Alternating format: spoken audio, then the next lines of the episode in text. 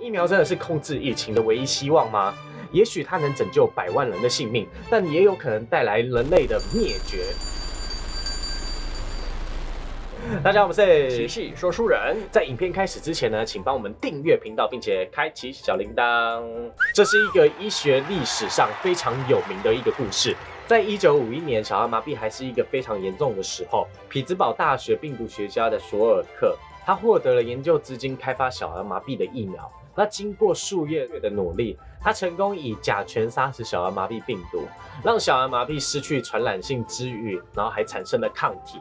那经过索尔克进行了多次实验，初步的显示疫苗确实有效。消息传开之后，他面对越来越多的公众压力，要求展开大型的接种测试。患有小儿麻痹的人会有发烧、头痛、呕吐、腹泻，然后还有颈部僵硬，甚至还有四肢疼痛等轻微症状。哦，那这些轻微症状呢，往往会在一到两周内复原。这么快哦？但是有两趴到五趴的幼年患者，还有十五到三十趴的成年患者会导致死亡。哦嗯，只要你治疗，就会被关在一个铁肺的箱子里，它是一个很不舒服、可怕的仪器。嗯，我我好像有看过，它那个是一个箱子，然后真的是被关在里面，然后要一直。对对对对，然后病人会被躺在桶内，只剩下头部露在外面，让病人进行呼吸的运动。所以它是用大气压力的原理，然后去让压压缩它，压缩人体，对，压缩人体，让人体压扁之后再放开。听起来很像什么刑具的，听起来不像什么医疗设备。对对对，因为以前的以前医疗设备没有那么好，所以它就是有些仪器甚至让你没有很舒服。对，不会像现在有那个呼吸器。哦，对对。然后或者是氧气筒罩罩在你的灌灌那个氧气进去你身体里面。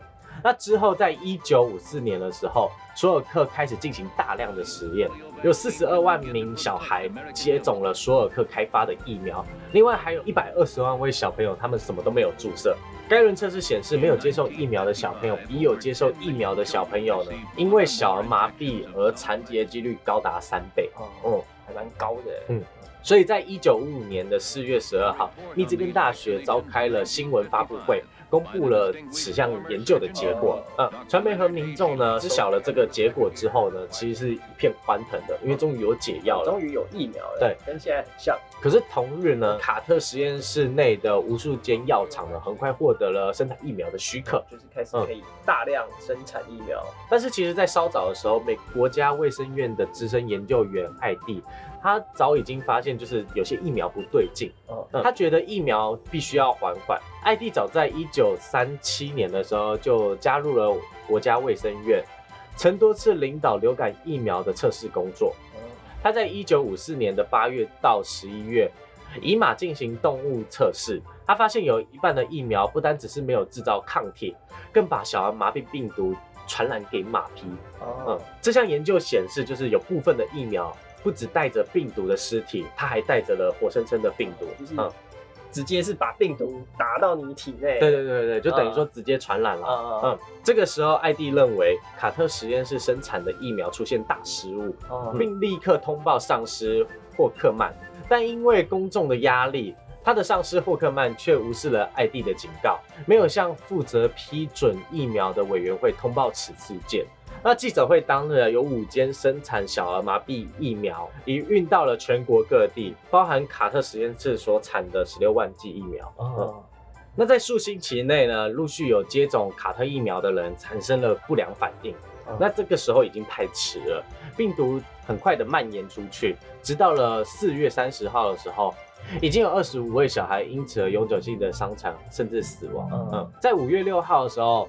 政府立即喊停接种计划，嗯，直到了十五天之后，证实了其他疫苗没有问题之后，才重启接种计划。但是人们已经对疫苗失去信心，不但接种者出了问题，那这些疫苗呢产生的病毒还可能传染给。亲朋好友，我 OK，你先打。对对对对，但是可能你打了，然后你身边周遭邻居会中。对对对，就像五月六号，爱达荷州的一位三十三岁的母亲，她被接种疫苗的小孩传染病毒，然后不幸离世。哦，嗯，这次医疗事故呢，最终以四万人受到轻微感染、发烧、呕吐、肌肉酸痛，里面有两百位的伤残，还有十位的死亡。卡特实验室最终被告上了法庭，因此呢，付上巨额的赔款。哇，但是要赔到对啊，呃，但是这个是已经没办法补救了。经过了很长一段时间，美国的民众才对。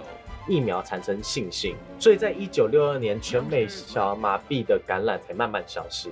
所以你看，这次肺炎的疫苗为什么出的那么那么慢？对，我就，觉得从去年到现在，疫苗都一直卡着的感觉。嗯嗯嗯，因为这件事情呢，如果发生在现在，万一疫苗出了问题，又跟卡特事件一样，对，它会影响的是全世界，它不是只有一个国家而已。那今天听说，就是疫苗好像在七月的时候就会出来了，台湾自己做的。对，其实其实这也我觉得也蛮赶的，因为他们都没有经过太多次的，已经是第二次了。呃，第二次就是就是已经实验过，然后大概 OK。对对对。可是好像也没有到有十足的把握，还是会有个案就跑出来说有一些。因为疫苗毕竟还是一种病毒啊，它只是比较微量的。对啊，对啊。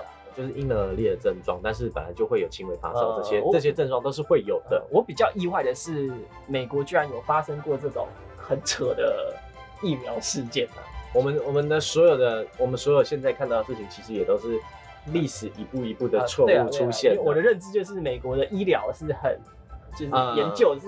顶尖的那种国家应该不会有这种。他其实卡特卡特实验室他们做的事情没有错，他们只是中间有点失误，但他们其实还是开发出了小儿麻痹疫苗这件事情。但是一部分的疫苗是有问题的，他们没有发现，然后甚至有其他实验室的人发现，但是也没有人官官相护。对对对，为了选票，对吧？或者是或者是可能真的是媒体公众的压力，那时候小儿麻痹是一个很严重的事情，那大家的希望出现了。你很难去讲说它有问题，不要给大家这样。对，没错。各位观众，你们已经打了疫苗了吗？那如果有打的话，可以在下面留言给我们，然后跟我们说，哎，你有发生什么样的状况，怎么样的经验，或者是还没打疫苗的，你会想打吗？也可以在下面留言告诉我们哦。那我们下部影片见，拜拜。